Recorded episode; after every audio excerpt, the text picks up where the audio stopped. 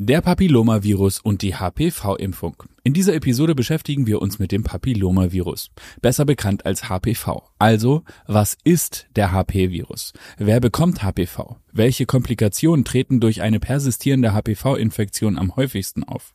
Was sind die Risikofaktoren für Langzeitfolgen? Und für unsere Hörer aus den medizinischen Berufen, was ist mit der Pathophysiologie? Gibt es eine wirksame HPV-Impfung? Ist die HPV-Impfung geschlechterspezifisch relevant? Wie ist die STIKO-Empfehlung und wie sind diese Empfehlungen der STIKO zu bewerten? Und welche bekannten Nebenwirkungen hat die HPV-Impfung? Die Evidence-Based Antworten auf diese Fragen und einige mehr findet ihr in dieser Episode unseres Podcasts. Und wenn ihr zu diesem Thema weiterführende Informationen sucht, dann findet ihr in den Show Notes die Internetadresse von unserem Verein individuelle-impfentscheidung.de sowie eine E-Mail-Adresse für Fragen, auf die wir noch keine Antworten gegeben haben. Und nun wünschen wir interessante Einblicke und gute Unterhaltung. Viel Spaß! Impfen mit Sinn und Verstand. Der Podcast des Vereins Ärztinnen und Ärzte für individuelle Impfentscheidung. Moin und herzlich willkommen hier in diesem grandiosen Podcast Impfen mit Sinn und Verstand. Und wir haben, ihr habt es im Titel gesehen, heute ein schwer inhaltliches Thema. Da geht es gar nicht um Politik, gar nicht um irgendwelche gesellschaftlichen Kurven, sondern ausschließlich um die HPV-Impfung. Und da ich ja bekanntlich kein Arzt bin, sondern der Moderator dieses Podcasts, brauchen wir für dieses Thema, um das inhaltlich zu sortieren und keinen Unfug zu erzählen, einen Onkel Doktor. Und den haben wir auch im Podcast. Herzlich willkommen hier bei uns im Podcast, lieber Dr. Alexander Konietzki. Moin Alex. Hallo Hauke, freue mich wieder da zu sein. Ja, das hat sich so eingebürgert und ist ja vielleicht auch ganz gut. Und nun wollen wir mal wirklich an die Dickschiffe ran, die Themen, die immer wieder adressiert werden. Ich müsste eigentlich hierzu mal eine Info haben und dazu mal eine Info und das gar nicht nur von denjenigen, die da vor der Entscheidung stehen, dass sie denn geimpft werden sollen und wollen oder nicht, sondern eben auch von den ärztlichen Kollegen. Die fragen jetzt nicht mich, aber euch immerhin.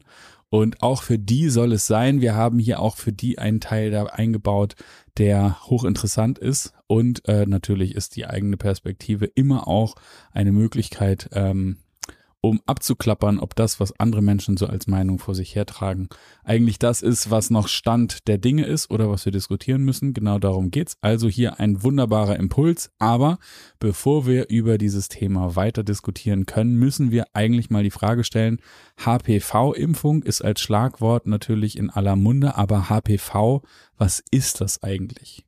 Ja, genau. Bevor wir da so richtig einsteigen, äh, will ich auch nochmal ganz kurz ein Dankeschön an unsere wissenschaftliche Mitarbeit im Hintergrund äh, wenden, denn das, was wir Ihnen jetzt hier darbieten, das ist äh, profund recherchiert und nicht nur so dahergesagt, sondern nachlesbar. Und wer das möchte, da weist der Hauke auch immer wieder darauf hin, kann das dann demnächst auf unserer Webseite tun und hat dann dort auch jede Quelle verlinkt, so dass wir wirklich versuchen hier und äh, sehr bemüht sind, den Stand der Dinge, den Forschungsstand darzustellen und ähm, evidence-based die Beratung für Sie sozusagen vorzubereiten. Genau, genau, da kann man als Eltern und aber auch eben als Ärzte durchaus sich äh, trefflich informieren. HPV, das humane Papillomavirus, ist ein Virus, das ähm, mit 200 bekannten Subtypen ähm, ganz schön umtriebig ist. Und 40 davon sind human pathogen und 12 davon sind der Hochrisikogruppe zugeordnet, die ähm, für das Cervixkarzinom, also das Gebärmutterhalskrebs-Syndrom, ähm, dann auch äh, möglicherweise in Frage kommen. Unter diesen Hochrisikotypen sind vor allem der Typ 16, ähm, die 33, 35 und 51 ähm, zu haben und der Typ 18. Es sind noch einige weitere, ne? wenn man das so durchzählt, waren es dann noch keine zwölf, aber die sind etwas irrelevant. Und wir haben andere ähm, Entitäten, das bedeutet andere Krebsformen, die auch noch durch diese Viren induziert werden oder häufiger in diesen Krebsformen wird das HPV-Virus gefunden, wie zum Beispiel Kehlkopf, Mund, Lungen oder aber auch Anogenitalkrebs, also im umliegenden Gewebe der Genitalien.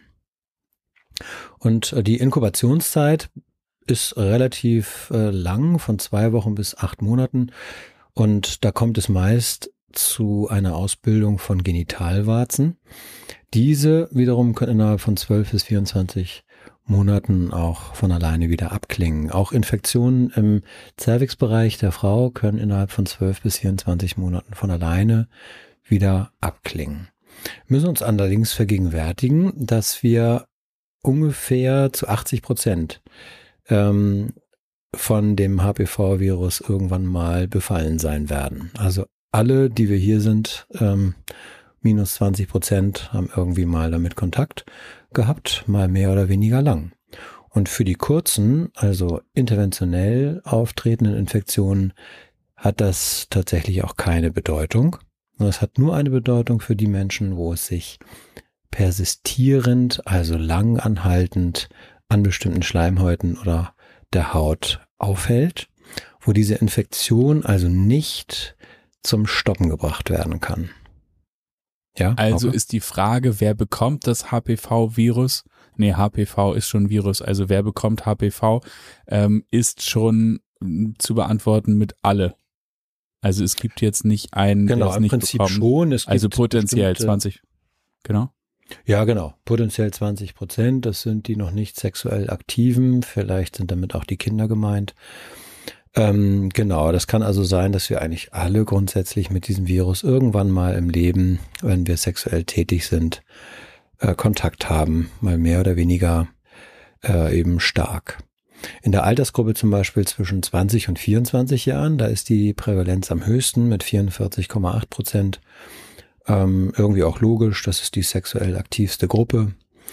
Und ähm, das Robert-Koch-Institut sagt, in 2010, 2011 zum Beispiel sind 35 Prozent der Frauen zwischen 20 und 25 Jahren mit der Hochrisikogruppe Typus sogar infiziert. Und davon waren wiederum 20 Prozent Typ 16, den ich vorhin schon erwähnte. Und das wird nachher auch interessant für die Impfung sein, denn er kommt in jeder Impfung vor. Und wenn wir uns vorstellen, äh, um das nochmal richtig einzubetten, ähm, wie häufig ist dann tatsächlich die Krebsform und äh, wie viele Menschen leiden denn da wirklich drunter? Also wir haben bei 500.000 Neuerkrankungen an Krebs in Deutschland ungefähr 4.300 Cervixkarzinome. Das wären also jährlich 0,8 Prozent aller Krebsfälle betreffen diese Krebsform. Für die Frauen bedeutet das allerdings in der Sterbestatistik, dass sie daran mit 1,9 Prozent, also fast zwei Prozent versterben. Also für die Frauen hat das eine, eine Relevanz. Mhm. Du wolltest was dazwischen fragen? Nee, nee, gar nicht. Ich versuche nur die, die, die in, inhaltliche Chronologie auf der Spur zu halten. Ähm, ja. Genau, aber da kommen wir jetzt rein. Ich wollte nämlich mal die Komplikationen erfragen für eine persistierende HPV-Infektion. Also du hattest, ähm, oder welche Komplikationen am häufigsten sind. Du hattest es gerade schon gesagt, persistierende HPV-Infektion. Was heißt das eigentlich für all die Nichtmediziner unter uns? Ja, das bedeutet, dass unser Immunsystem das nicht ähm, in einem Rahmen einer akuten Infektion aufnimmt. Die Zellen setzen sich damit auseinander und das Immunsystem schmeißt diese Virusinformationen und damit das Virus wieder raus. Damit wäre eine Heilung eingetreten. Und das trifft ähm, auf jeden Fall sogar auch für Frauen zu innerhalb von 24 Monaten, die eine Krebsvorstufe, die sogenannte ZIN2, hatten, ähm, die bilden das äh, wieder zurück und 30 Prozent ähm, quasi bilden ähm, oder da persistiert es und bleibt auf dieser Zinn-2-Stufe, wobei dann wiederum ein Fünftel ähm, die nächsthöhere Stufe entwickelt, also eine Krebsvorform äh, und Form entwickelt. So, das ist nicht für alle bedeutet also? bleibend, bleibende bleibend, Infektion. Okay. Eine dauerhafte Infektion im Vergleich zu akut. Kommt, geht. Okay, alles klar. Persistierend heißt bleibend. Alles klar. Und da das ja zu ähm, 20 Prozent immerhin der Typ 16 ist, der zu den Hochrisikotypen gehört und damit onkogen, also krebserregend, ähm, hat das eben für die Frauen tatsächlich auch eine, eine große, eine größere Relevanz, als es das für die Männer hat. Da können wir nachher auch nochmal drauf eingehen. Zwei Prozent aller an Krebs versterbenden Frauen, also 1,9 hast du, glaube ich, gesagt, oder beinahe zwei Prozent aller an Krebs versterbenden mhm. Frauen sterben an diesem HPV-Krebs. Kann man das so umgangssprachlich sagen? Ist das das Risiko? Na, laut dem Robert-Koch-Institut versterben 1,9 Prozent daran, genau. Genau, okay. Mhm. Dann ist die Frage, ähm, wenn wir also ein persistierendes HPV, eine persistierende HPV-Infektion haben, eine bleibende, was sind dann die Risikofaktoren für die Langzeitfolgen? Also Krebs und dann auch ein tödlicher Verlauf ist natürlich bestimmt das Schlimmste. Aber was gibt es mhm. ansonsten mhm. noch für Risikofaktoren und Genau, die Risikofaktoren stehen quasi vor der Erkrankung, ähm, dann kommt die ähm, HPV-Infektion mit dazu. Und wenn ich dann diese Risikofaktoren habe, wie zum Beispiel, das einfachste wäre jetzt zu verstehen, eine Immundefizienz bedeutet, ich habe zum Beispiel AIDS oder ich bin immunsuppressiv therapiert, dann kommt das ähm, HPV-Virus und dann habe ich natürlich ein höheres Risiko, mit diesem HPV-Virus nicht adäquat so umzugehen, dass ich es wieder rausschmeiße.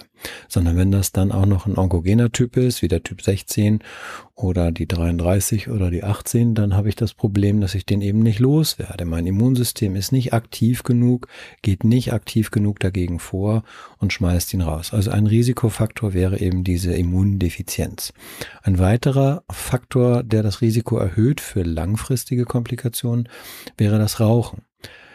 Ein weiterer, das wäre ja etwas, was man auch äh, präventiv nutzen könnte. Das andere kriegst du ja vielleicht nicht ganz so vermieden, aber das Rauchen äh, kann man ja einstellen, beziehungsweise gar nicht erst anfangen, dann hätte man ein geringeres Risiko für diese Krebsformen, die eben, und da kann ich nochmal ergänzen, falls ich das vorhin noch nicht gesagt habe, es gibt eben ähm, sowohl den, das Cervixkarzinom, also Gebärmutterhalskrebs, aber eben auch Analkarzinom und so weiter. Mund, im Mundbodenraum und auch im Sprachbereich, also Larynx, ähm, kann es zu Krebsformen kommen.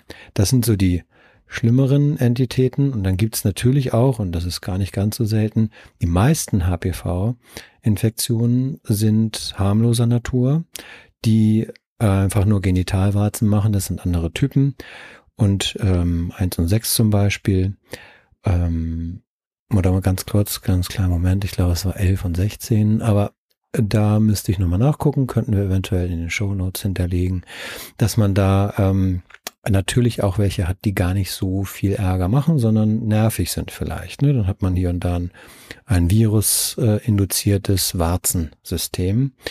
Und auch ähm, Kinder zum Beispiel haben ganz häufig die HPV-Viren als Fußwarzen unter den Füßen, die persistieren für eine gewisse Zeit und dann vergehen sie aber auch wieder. Oder man lässt sie sich eben, wenn sie komplett störend sind, auch entfernen. Also es gibt unterschiedliche ähm, Entitäten, aber für diese schwerwiegenden ähm, Folgen äh, ist es sozusagen so, dass wechselnde Sexualpartner und das sehr junge Einsteigen in den Geschlechtsverkehr zum Beispiel, also als Jugendliche, junge, jugendliche Menschen kann das Risiko erhöhen. Die Immundefizienz, das Rauchen, dann ähm, bei Frauen nachher schwer vorhersehbar eine häufige Anzahl von Geburten und äh, Belastung durch UV-Strahlung. Das ähm, gilt dann allerdings nicht für das Cervixkarzinom. Genau. Äh, UV-Strahlung heißt irgendwie für alle Australierinnen schlechte Nachricht. Ja, an anderer Stelle dann. Ne? Also wir haben ja dann auch noch die anderen Entitäten und da kann es eben sein, dass zum Beispiel im Mundbereich oder sowas auch ein HPV-Virus im Bereich der Aber Lippen. Wie kommt da UV-Strahlung so. hin? Hier, vor, hier vorne auf die Lippe. Ja, ja, genau. Einfach nur durch das Draußensein. Genau. Okay, alles klar. Und den vielleicht. Also sollte man nicht mehr rausgehen. Schutz. Na, genau. Ja, wenn man Australierin ist, vielleicht nicht. Nein. Also das ist natürlich nur scherzhaft gemeint. Und da gibt es auch noch risikomindernde Maßnahmen und die sind mehr oder weniger effektiv. Man könnte ja auch sagen, warum tragt ihr nicht alle einfach ein Kondom, dann habt ihr es doch geschafft. Und tatsächlich ist es auch sinnvoll, das zu tun. damit kann man auch sehr gut andere sexual übertragende oder sexuell übertragende ähm, Infektionen wie HIV zum Beispiel vermeiden helfen und da hilft es sehr gut, zu 87 Prozent das Kondom. während es bei HPV wahrscheinlich auch dadurch, dass es nur über Hautkontakt schon übertragbar ist, nur bei 20 bis 30 Prozent liegt. Also heute ist so ein bisschen der Tag der Zahlen, wie Sie merken. Wir haben ähm, äh, überall mal eine Prozentzahl oder eine Nummer von einem Virus und so weiter. Das ist vielleicht dadurch auch manchmal schwer. Nachher kommen noch eventuell Immunsuppressoren, die wir auch noch benennen können mit Zahlen. Wir werden es wir werden's sehen. Wobei genau, natürlich, dann, und das, das sei an dieser das, Stelle nochmal hingewiesen, alles nachlesbar ja. auf unserer Website. Ja, genau. Und die wichtigste und wie ich finde auch ähm, die tragfähigste, risikominimierendste Maßnahme ist die Früherkennung. Das bedeutet, eine Frau geht zum Gynäkologen und lässt sich untersuchen. Präventiv. Das ist eigentlich noch die effektivste Variante von alledem, denn, und da kommen wir nachher nochmal mit drauf, eine Frau, die geimpft ist, könnte denken, ich bin geimpft und dann fühlt sie sich vielleicht an den Stellen überall super geschützt. Was wir aber noch nicht wissen, ist, dass ähm, vielleicht andere HPV-Viren auch einen Krebs machen können, der auch schwerwiegende Folgen hat und den würde sie dann übersehen, wenn sie sich da nicht so um sich selber kümmern würde. Also ich würde das niemals ähm, nur auf die Impfung abstellen wollen, sondern den Frauen weiterhin raten, sich gut untersuchen zu lassen. Genau, das Thema Impfung, das greifen wir gleich an äh, oder auf, vielmehr nicht an, sondern auf.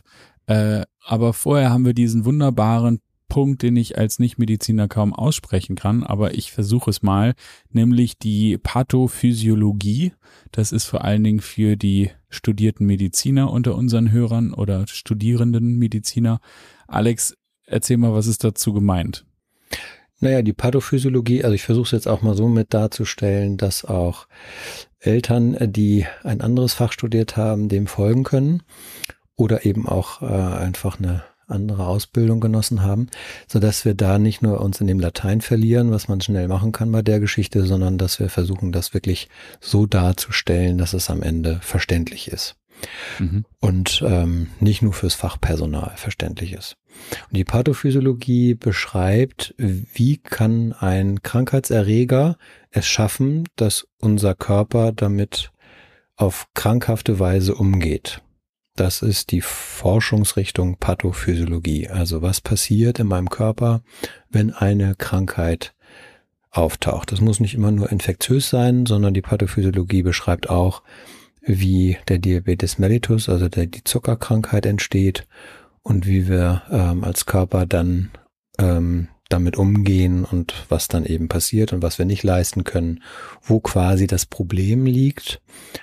Und in diesem Fall ist das Problem ja die Auseinandersetzung mit dem Virus. Das heißt, die infizierten Epithelzellen nehmen dieses äh, DNA-Virus auf und binden das DNA-Schnipselchen in ihre eigene Kern-DNA ein und produzieren dann einfach auf Geheiß dieses Viruses ähm, verschiedene Proteine, die eigentlich gar nicht in diese Wirtszelle hineingehören.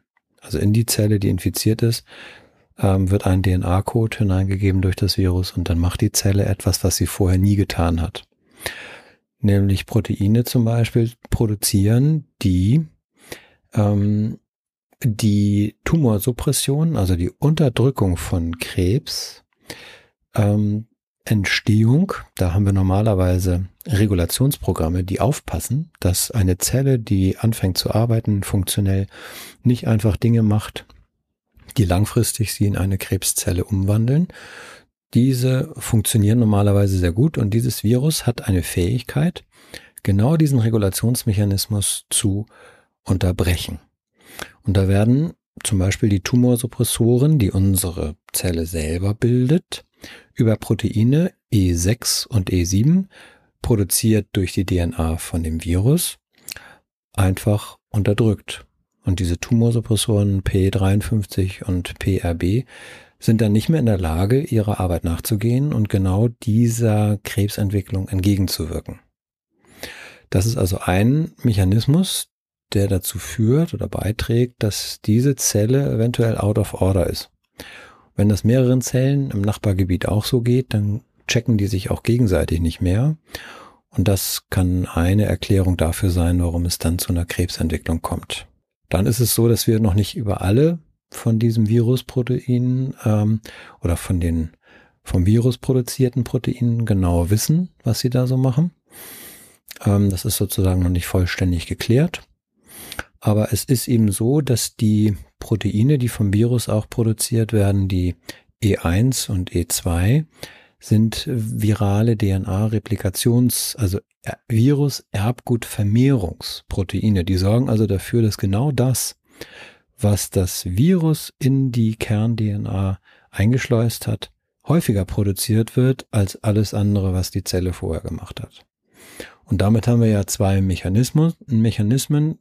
Das Virus stellt sich also einfach an die erste Stelle und sagt, das ist jetzt hier meine Zelle, ich produziere jetzt hier nur noch meine Proteine und ich hemme sogar auch noch die Möglichkeit, dass sich diese Zelle nicht zu einer Krebszelle entwickelt und das würde eben bedeuten, dass die anfängt sich zu teilen und damit dem Virus entsprechend noch mehr von sich selbst produziert. War das so einigermaßen nachvollziehbar? Absolut. Geradezu, genau. Und jetzt ist nämlich die, die Folge, das Folgethema ist jetzt noch viel spannender. Ich habe ja so in der laienhaften Vorstellung immer bei Impfung den, den, die Idee gehabt, man bringt eine abgeschwächte Form einer wie auch immer gearteten Krankheit in den Körper ein, kriegt dann eine Immunreaktion, die leichter ist, weil das, was da in den Körper eingebracht wird, äh, nicht so stark ausgeprägt ist und das Immunsystem angreift. Und dadurch, dass das Immunsystem dann in Anführungsstrichen schon mal trainiert hat, auf eine bestimmte Krankheit zu reagieren, Virus, was auch immer, ähm, ja. könnte es dann zukünftig ähm, besser darauf reagieren. Ist das, ja. ist das bei der Impfung für das HPV äh, für, für das HPV-Virus, will ich immer sagen. Das ist Virus-Virus dann, ne? Also das HP-Virus. Ja, wäre. Ähm, ja, wäre so, genau. Genau. Funktioniert es da genauso? Gibt es eine Impfung? Und wenn ja, wissen wir, wie Wirkung, die, wie, wie wirksam die ist? Also steigen wir ein in das Thema Impfung zum Thema HP-Virus. Wie würdest du das Ganze angehen, um das mal zu beschreiben? Herr Doktor, ich glaube, ich möchte mich gegen dieses Risiko äh, impfen lassen. Sag mal was. Ja, es ist ja tatsächlich äh, ein sehr, erstmal sehr einnehmender und genialer Gedanken- und Schachzug, dass ich eine Impfung entwickeln kann, weil ich überzufällig häufig in den Krebsformen, die untersucht worden sind, diese Viruspartikel und diesen Viruscode finden kann. Dann kann es ja auch bedeuten, logischer Folgeschluss, wenn ich verhindere, dass der Mensch sich mit diesem Virus infiziert und eher wieder eine akute Reaktion macht, also eine Rauschmeißaktion von dem Virus, als eine Ich lasse es persistieren Reaktion, dann kann ich diesen Krebs eventuell vermeiden. So war die Grundidee und die ist, muss ich sagen, ziemlich genial. Wenn man das mal auf andere Krebsformen übertragen möchte, fällt es einem schon schwerer. Insofern die Idee, ähm, weil man eben dieses Virus als Grundlage weiß und oder geahnt hat, dass das da hauptsächlich mit dran beteiligt ist und heute eben, wie Sie aus der Pathophysiologie gerade gehört haben, lässt sich auch entschlüsseln, warum das wohl so sein äh, muss und auch gewesen ist, so dass diese Idee ja bestechend zu sein scheint. Genau. Und ähm, jetzt kommt man dazu, diese Geschichte zu entwickeln. Ähm, und bisher sind, wenn wir das jetzt einfach mal so kurz überschlagen wieder, bis 2018 ungefähr die Hälfte aller 18-jährigen Mädchen in Deutschland vollständig gegen HPV geimpft. Also noch nicht alle, aber ähm, immerhin die Hälfte hat man schon damit geimpft. Das sind in Deutschland drei zugelassene Impfstoffe. Das ist einmal das Gardasil quadrivalent, das heißt, da sind vier von diesen Typen, HPV-Typen als Antigene drin. Dann gibt es das Gardasil 9, da sind also neun davon drin. Und als ähm, äh, ja, ein, eine Alternative wäre noch das Cervarix. Also diese drei sind in Deutschland zugelassen. Das ist bivalent und bivalent bedeutet in dem Fall, dass nur zwei Typen drin sind, nämlich die, die am meisten äh, in den Krebszellen gefunden worden sind. Die Typen 16 und 18 sind dort als Antigene drin, die anderen enthalten entsprechend mehr von den ähm, nachlesbar, aber eben auch von den zwölf Hauptvirulenten, die eben als Hochrisiko eingestuft sind. Genau. Lass mich da eine Zwischenfrage zu stellen. Du hast gerade schon gesagt, die Hälfte aller 18-jährigen Mädchen sind Stand heute schon geimpft. Bekannt geworden ist diese ja. HP-Virus-Impfung ja auch als ich lasse mich gegen Gebärmutterhalskrebs äh, impfen. Das ist natürlich naheliegend, dass genau. es dann die Mädchen oder die jungen Frauen tun und nicht so sehr die, die Kerle, die natürlich irgendwie keinen Gebärmutterhals haben. Ähm, ist denn ja. tatsächlich, also wir hatten das vorhin, die, die Sterbewahrscheinlichkeit im schlechten Krebskrankheitsverlauf äh, ist für Frauen höher.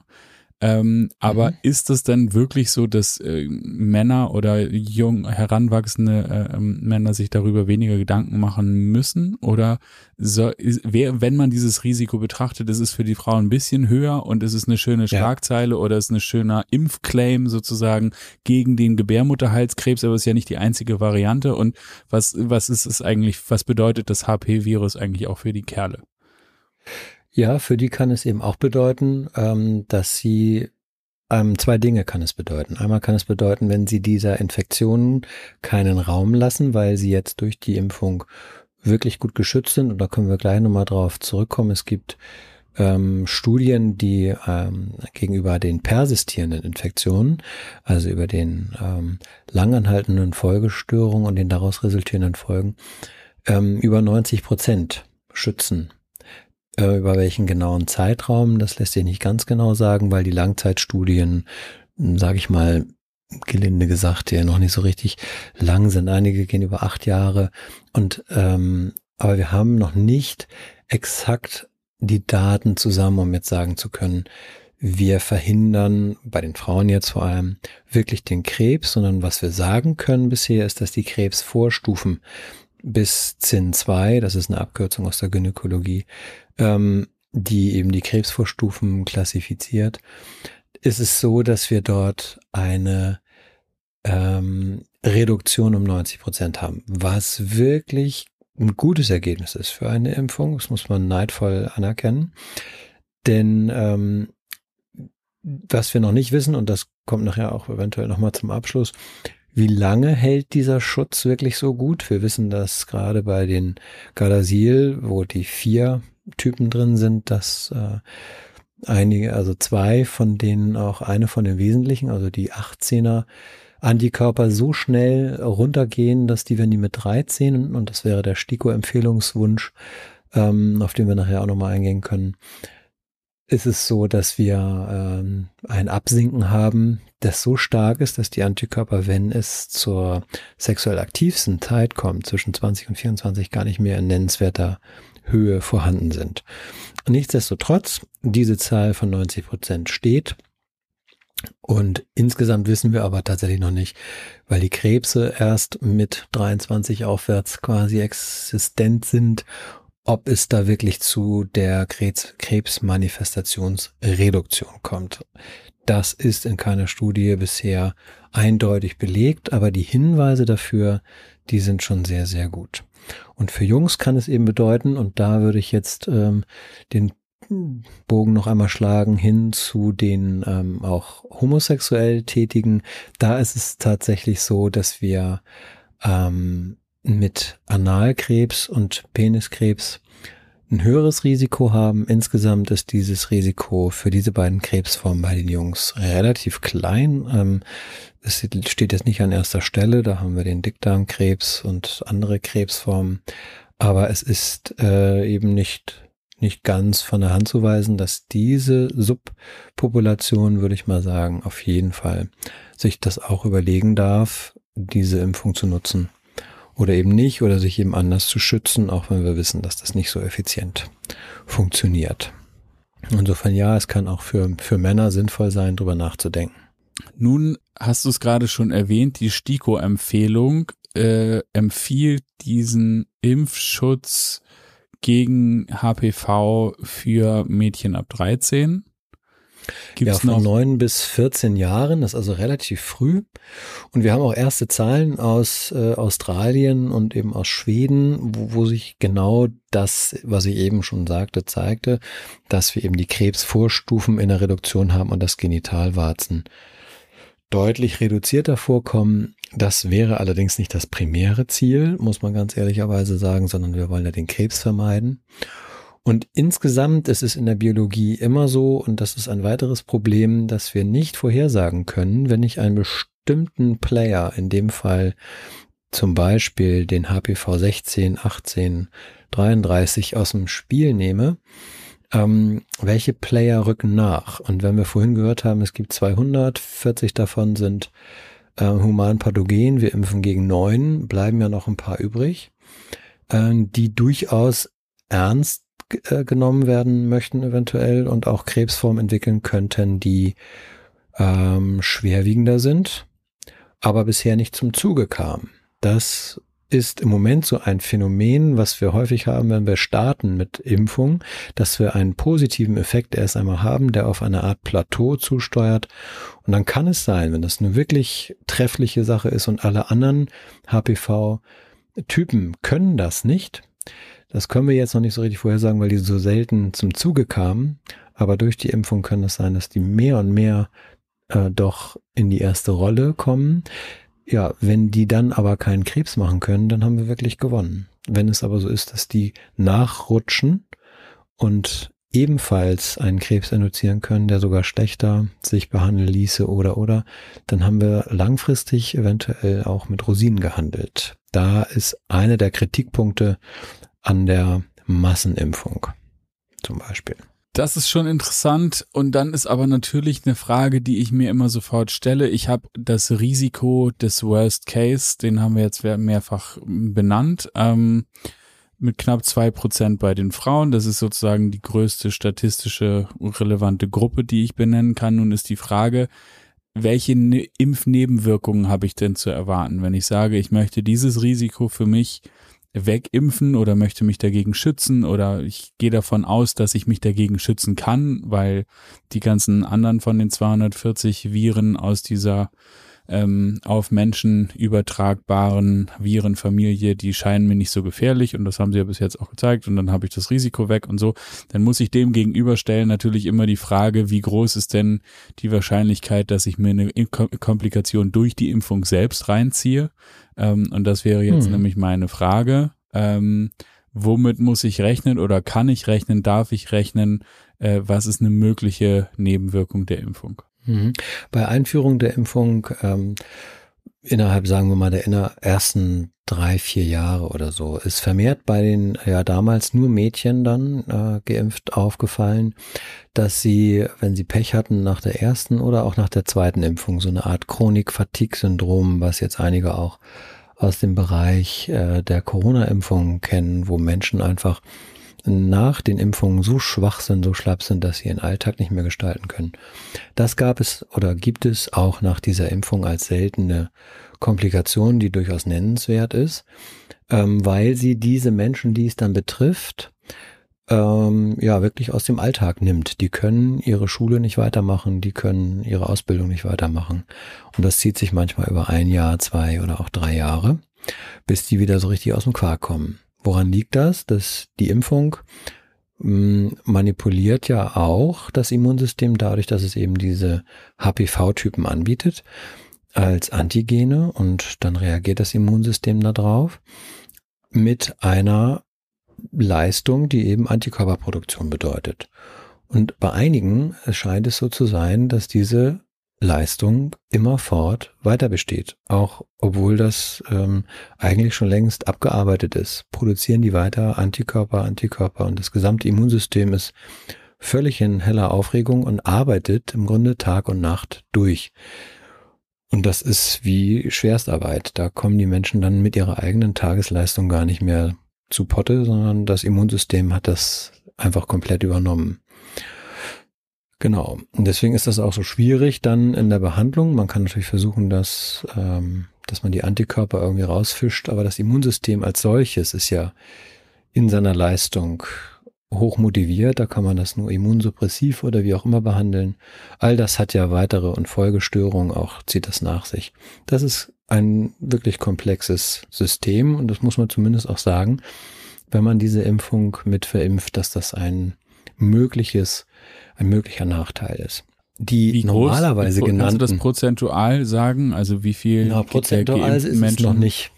Nee, Nee, prozentual also das ist mal. Also es sind, es sind eine wirklich, Möglichkeit, äh, aber ich man sag mal, weiß nicht, wie oft das passiert. weltweit gibt es wahrscheinlich über 10.000 davon, gar keine Frage. Es ist aber 270 Millionenfach schon verimpft. Also da muss man sehen, dass man das dann auch in, in Relation setzt. Ne? Es ist ein relativ kleiner Teil.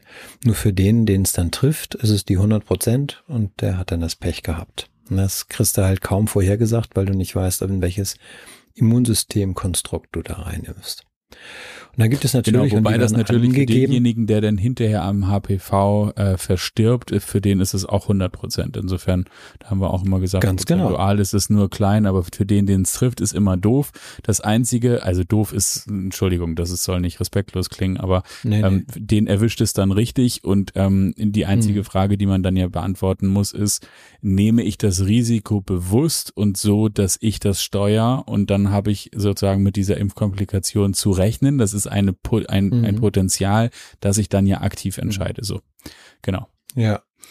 Da gibt es noch eine, wo das FAIRS, das ist das amerikanische ähm, Meldesystem, ähm, ein Sicherheitssignal für möglich hält. Also es ist sehr vorsichtig formuliert und das wäre die sogenannte primäre Ovarialinsuffizienz. Das bedeutet, dass das Ovar nicht mehr in der Lage ist, also der Eierstock nicht mehr in der Lage ist, Eier suffizient, also für die Fortpflanzung zur Verfügung zu stellen, so dass es dazu Regelbeschwerden äh, kommt und auch ähm, ja einfach ein Einstellen der Herausgabe der ja schon vorproduzierten ähm, im Ovar befindlichen Eier. Die sind ja alle schon mit Geburt komplett angelegt, ungefähr 300.000 hat da jede Frau ähm, in den Ovarien gespeichert für eben ja mehrere Zyklen, meistens ja monatlich ab dem 13., 14. Lebensjahr bis zur Menopause sind das ja ein paar, die man dann pro Jahr dann braucht, aber es ist natürlich überproduziert vorhanden, so dass man da aus dieser äh, großen Masse eigentlich schöpfen können müsste und das findet dann eben nicht mehr statt.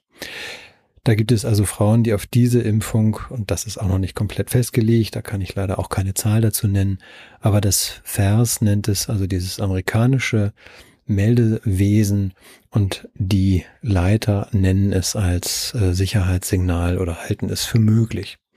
Was bedeutet, da müsste man eigentlich eine weitere Forschung machen, um herauszufinden, trifft es wirklich die Frauen und ist die HPV-Impfung wirklich daran schuld. Es kommen noch zwei weitere, die als eher unwahrscheinlich eingestuft werden. Das ist ein Syndrom, ein komplexes regionales Schmerzsyndrom und das posturale orthostatische Tachykardie-Syndrom. Das heißt also, man bekommt immer wieder schnell ähm, Herzrasen im zweiten Fall und im ersten Fall sind es eben auf einen bestimmten Körperbereich beschränkte, aber wahnsinnig äh, starke Schmerzen, die mal so und mal so auslösbar, mal in der und der Region, mal in dem und dem Zusammenspiel. Also es ist ein relativ komplexes Phänomen, was eben auch sehr schwer behandelbar ist. Da konnte man aber bisher keine Signifikanz herstellen. Es ist im Zusammenhang mit den Impfungen beschrieben worden. Es kann aber sein, dass das nur eine zeitliche Korrelation war. Dann ist es so, dass wir natürlich die allgemein bekannten eigentlich nicht so richtig als Nebenwirkung, sondern eigentlich als Impfreaktion einzustufenden äh, Dinge genannt kriegen, wie zum Beispiel Fieber, Müdigkeit, Muskelschmerzen an der Einstichstelle, auch mal ein Hämatom und so weiter. Das ist klar.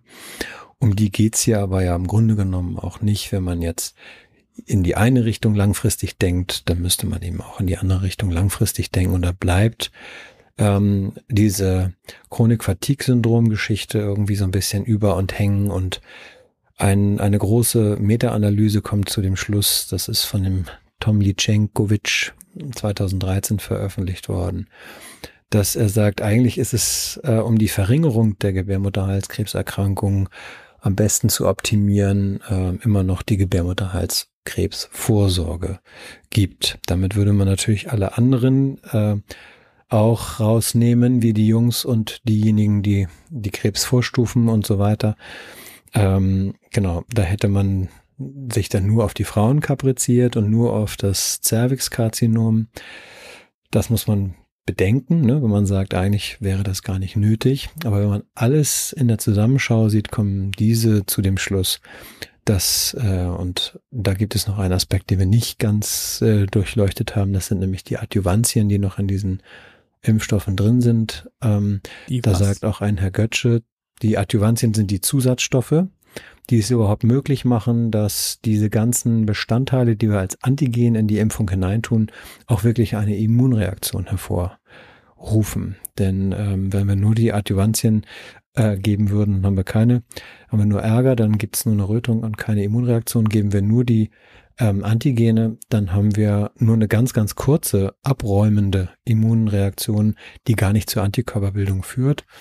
Das heißt, wir brauchen die Adjuvantien, um das Antigen, also das, wogegen wir impfen wollen, länger vor Ort zu halten, damit es überhaupt vom Immunsystem ernst genug genommen wird, um eine ähm, wirkliche Immunität dann auch zu erstellen über das Immunsystem. Und der Herr Götze zum Beispiel, der, der prangert noch so ein bisschen an, dass die Nachbeobachtungszeit von vier Jahren eben bei äh, den äh, einführenden oder auch längerfristigen Studien relativ kurz ist, so dass man da eigentlich sagen kann, so, hm, wir haben noch nicht alles wirklich erfasst und die Zunahme der Störung des Nervensystems ähm, und der, die allgemeinen Schäden gewichtet er höher. Er sagt also eigentlich wäre es notwendig, auch dort weitere Forschung zu machen. Die Begleitstoffe, die ich eben angesprochen hatte, das ist das Aluminiumhydroxy, Phosphatsulfat, AAHS und äh, in dem Cervarix zum Beispiel ist es das AS04. Ähm, das sind Aluminiumsalze und Aluminiumphosphate. Und der Herr Doshi hat sich dazu noch geäußert und sagt, eigentlich ist in den Zulassungsstudien ähm, die Risikobewertung dieser Begleitstoffe viel zu kurz gekommen. Man hat sie gar nicht extra geprüft, sondern ähm, die Vergleichsstoffe, die verimpft worden sind bei Einführungsstudie, ähm, waren andere. Insofern kann man nicht genau sagen, was macht eigentlich dieses ähm, Aluminiumhydroxyphosphat in dem menschlichen Körper genau. Und ähm, bleibt es vor Ort? Wird es irgendwie von den Mastzellen aufgenommen oder wird es weitergereicht, transportiert und so weiter. Eine Idee ist ja, dass man das Aluminiumhydroxid bei Alzheimer-Patienten sieht im Gehirn. Irgendwie muss das Aluminiumhydroxid da reingekommen sein und äh, wir wissen noch gar nicht ganz genau, welchen Anteil spielen zum Beispiel auch solche Impfungen.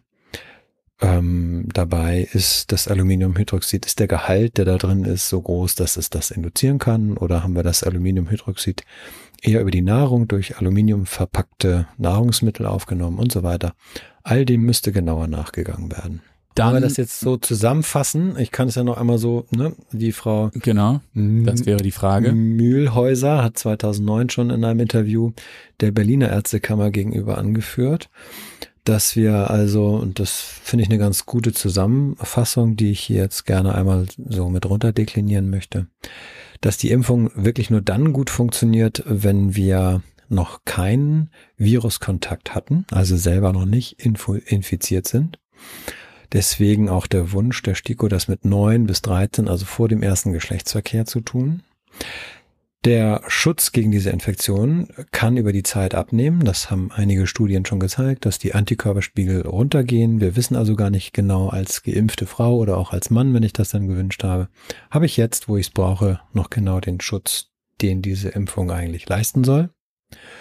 Dann ist es so, dass wenn wir die Impfung ja in geringerem Maße äh, sozusagen können die auch so eine Art Kreuzreaktion machen? Fragezeichen. Es kann aber auch sein, und das hatte ich vorhin schon mit angesprochen, dass wenn wir die einen wegimpfen, andere nachkommen, das sogenannte Replacement. Und da können wir noch nicht vorhersagen, was hat das eigentlich für die gesamte Biologie dann zur Folge. Entstehen dadurch ähm, schwerere Krebsformen, andere Grunderkrankungen, die da noch gar nicht hier eine Erwähnung gefunden haben. Das wissen wir eben alles gar nicht. Und ähm, was haben wir hier noch? Genau, dass die geimpften Frauen über die Früherkennung ähm, wahrscheinlich, ja, wie soll ich sagen, erfolgreicher ihren, ihre Frühform des Krebses erkennen äh, könnten, denn selber kann man das ja schwer untersuchen. Und es bedeutet eben, oder es birgt die Gefahr, dass die Frau, was ich vorhin auch schon andeutete, sagt, ich bin geimpft, also bin ich gegen Krebs geimpft und damit kann mir eigentlich gar nichts mehr. Und ich muss eigentlich auch, weil ich ja oral verhüte, gar nicht das Kondom einsetzen und so. Damit begibt sie sich eventuell dann in die Gefahr auch, andere ähm, sexuell übertragbare Erkrankungen zu generieren, wie Hepatitis C zum Beispiel oder auch das HIV-Virus da habe ich jetzt das auch genannt, das HI-Virus. Der Verzicht quasi auf Kondome, das könnte auch dazu beitragen, auch wenn wir wissen, dass wir mit dem Benutzen des Kondoms nicht hundertprozentig sicher sein können, ist das bei guter Anwendung sicherlich auch ein Teilschutz. Genau. Und dann, was wir natürlich alle noch nicht wissen, die Behandlungsmöglichkeiten des Gebärmutterhalskrebses könnten sich auch derart verändern, dass wir da erfolgreicher sind. Das ist ein bisschen in die Zukunft hineingesprochen. Natürlich kann es sein, dass ähm, die Erfolgsquote bei der Behandlung deutlich besser wird und dass die Qualität eben der Früherkennung auch noch gesteigert werden kann. Das sind alles so Dinge, wo man sagen kann, ja gut, das möchte man natürlich gerne. Äh, an den Punkten sollten wir nicht aufhören. Also ich glaube, da sieht sie eher die Gefahr, dass man sagt, wir haben ja jetzt die Impfung, dann müssen wir bei den Behandlungsmöglichkeiten vom Gebärmutterhalskrebs und auch bei der Früherkennung uns jetzt gar nicht mehr so viel Mühe geben. Das heißt also nicht nur bei den Frauen und Männern, die geimpft werden, kann das so eine Art Renitenz machen im Sinne von brauche mich nicht mehr drum kümmern, sondern auch im Helfersystem, also in dem Diagnostiksystem und bei uns Ärzten in der Behandlung, dass wir denken, okay, da muss ich jetzt nicht mehr großartig forschen, das Thema ist abgeräumt. Und da denke ich, sind wirklich, ja, da sollten wir aufpassen, dass wir uns da nicht zu sehr auf die bis heute relativ, muss man ja neidlos anerkennen, gute Quote im Schutz dieser Impfung, ähm, die diese Impfung leisten kann, dann einfach nur darauf verlassen. Einige tragen genau, nämlich aber, auch schwere Nebenwirkungen davon. Und jetzt machen wir aber eines nicht, nämlich eine Empfehlung dafür oder dagegen auszusprechen, sondern Sinn und Zweck Weise, dieser nein. Ausarbeitung ist, dass jeder in die Lage versetzt wird, seine Entscheidung kompetent selbst zu fällen. Und es ist auch nicht umfänglich. Auch diesen Anspruch wollen wir als Disclaimer hier nochmal dazugeben. Da gibt es bestimmt noch vier Aspekte, die jetzt hier keinen Eingang in den Podcast gefunden haben. Aber zumindest sollst du da draußen die Chance haben, das Thema nochmal kompakt aufbereitet, dir zu Gemüte geführt haben für den Fall, dass du dich gerade mit der Impfung gegen das HP-Virus herumschlägst. Äh, Alex, sag nochmal, wie heißt der, der, der ganze Name von dem HP steht für? Humanes Papillomavirus. Genau. Eigentlich klingt das ganz süß, ehrlicherweise. Ja. Papilloma. Ja. Oder? So. Ist tatsächlich. Aber ja. genau. Ja bildet so kleine Papillömchen, äh, das ist ein beschreibender Aspekt der Pathologie, die dann entsteht, ja. Mhm. So kleine okay. Hügelchen, die dann auf der Schleimhaut entstehen, ja. Haben wir das auch noch mitgenommen und für den Fall, dass ich eine Frage vergessen habe zu stellen, dann findest du unten in den Show Notes eine E-Mail-Adresse, die natürlich auch dafür genutzt werden kann und soll, äh, diese Frage dann nachzureichen und dann antworten wir und darüber hinaus haben wir natürlich bei uns auf der Website jede Menge Informationen auch zu diesem Thema erarbeitet und veröffentlicht. Auch da wirst du fündig, wenn du noch weitergehend auf ähm, Ressourcen klicken möchtest, um dir die Statistik nochmal ganz genau selbst anzugucken und auch nochmal zu überprüfen, ob wir Quatsch erzählt haben. Das ist da alles auffindbar. Ich danke dir, Alex, für diese zwar kompakt, aber doch sehr umfangreiche und äh, mir erscheint vollständige Einordnung des HP-Virus. Und äh, dir da draußen danke ich fürs Interesse und würde sagen, bis zum nächsten Mal. Tschüss. Sehr gerne. Tschüss. Wenn dich dieses Thema noch weiter interessiert, dann findest du unten in den Shownotes einen Link zu unserer Website. Auf der Website findest du jede Menge Fach- und Sachbeiträge zu genau diesem Thema, genau wie eine E-Mail-Adresse. Du kannst uns deine Frage auch direkt stellen. Wir freuen uns auf dich das nächste Mal und wenn du garantiert keine weitere Episode dieses Podcasts verpassen willst, dann abonnier doch diesen Kanal und auch eine Bewertung würde uns sehr helfen. Wir danken dir für dein Interesse und bis zum nächsten Mal. Tschüss.